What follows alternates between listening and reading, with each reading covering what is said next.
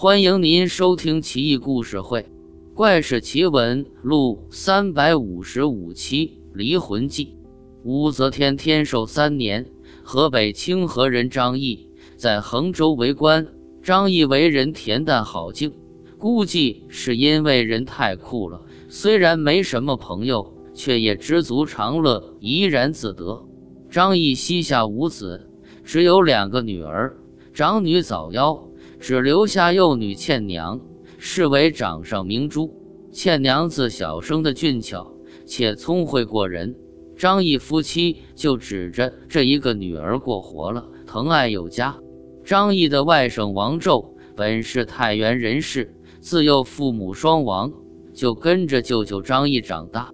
王胄是个神童，自小聪明过人，过目不忘，再加上长得帅。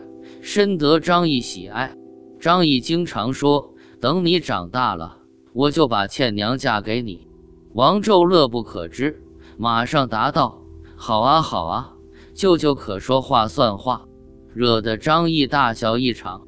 王胄和倩娘就这么青梅竹马的一块长大，情愫暗生，你侬我侬，一家人却不知晓。一晃多年过去了。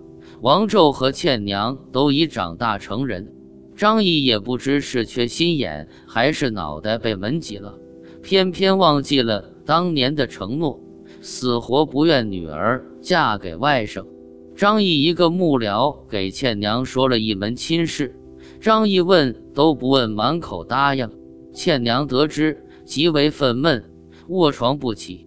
王胄怨恨不已，但寄人篱下。也不好多说什么，就托辞要赴京赶考，跟张毅告别。张毅心知肚明，巴不得王宙早点离开，假意挽留再三，就给了王宙一笔银子，派人租了船，送他上了路。王宙登船北上，心中悲愤莫名，但又无可奈何。船行几重山，天色已晚，船家靠岸歇息。王宙在船上辗转反侧，难以成眠，不觉泪眼涟漪。忽然听见岸上有人急急走来，顷刻近前敲打船舷。王胄连忙起身，不禁大吃一惊，居然是倩娘光着脚丫子、披头散发跑来了。王胄心头狂喜，一把将倩娘搂在怀里，说道：“你怎么来了？这不是在做梦吧？”倩娘泪如雨下道：“不是做梦，是真的。你我情深意重，怎肯相弃？我父亲把我强许给别人，我誓死不从。我是跑出来的，从今往后，你我再不分离。”王胄感动不已，当即将倩娘藏进船舱，马上令船家开船，连夜逃走。私奔可不是闹着玩的。王胄决定不再进京。而是取到巴蜀，到四川去安身立命。一路风霜，颠沛流离。几个月后，王胄、倩娘来到四川，在此勉强安了家。虽然清苦些，但两口子郎情妾意，相敬如宾，小日子过得也很甜蜜。一晃五年过去了，倩娘为王胄生下两个儿子。一家四口共聚天伦，其乐融融，却与张毅断绝了消息。倩娘思念父母，长夜半醒来，独自垂泪。王胄察觉，也很是理解。倩娘哭道：“当年我为私情跟你逃奔到此，虽然柔情蜜意，却是不忠不孝啊！五年了，父母音讯全无，不能不伤心欲绝。”王胄也黯然道：“哎，你别哭了，我们这就回去见他们。生米煮成熟饭了，想必舅父舅母也不会再干涉我们。”倩娘一想也对，破涕为笑。夫妻二人把家还，扬帆而行。转眼来到衡州码头，王胄为防万一，决定先一个人去拜见岳父岳母，让妻儿等候消息。王胄来到张毅家，跪地谢罪，把事情经过一一讲明。张毅听完傻眼了，笑道：“小子，你是不是傻了？这不是胡说八道吗？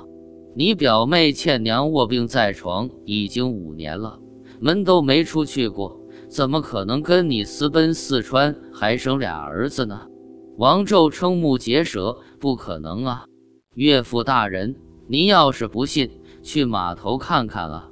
倩娘和我们的俩儿子就在船上等着呢。张毅大惊失色，忙令下人跟着王胄去码头查看。果然见倩娘神采奕奕地待在船上。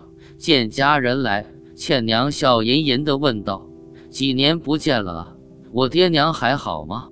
下人吓坏了，吱哇乱叫，抱头鼠窜，回到张宅向张毅禀报。张毅惊骇不已，赶紧进屋探视女儿。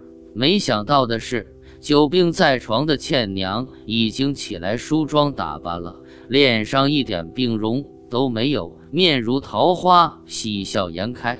不一会，王胄和倩娘从码头赶来，步入正厅。屋内的倩娘也走了出来，所有人都惊呆了。两个倩娘不但容貌身姿一模一样，就连装扮衣饰也都一般无二。二人相视一笑，渐渐靠近，豁然合为一体，变成了一个倩娘。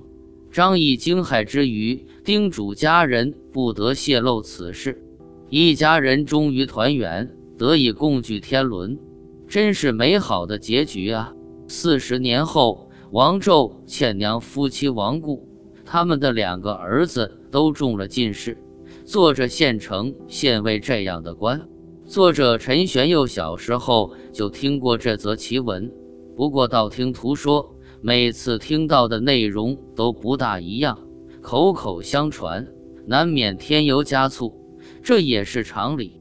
唐代宗李煜大历末年。陈玄佑遇见莱芜县令张冲圭，张冲圭是张毅的堂侄，所以对此事知之甚详，就跟陈玄佑详细的讲了一遍。陈玄佑听完之后震撼不已，就把它记了下来，遂成此篇千古奇文。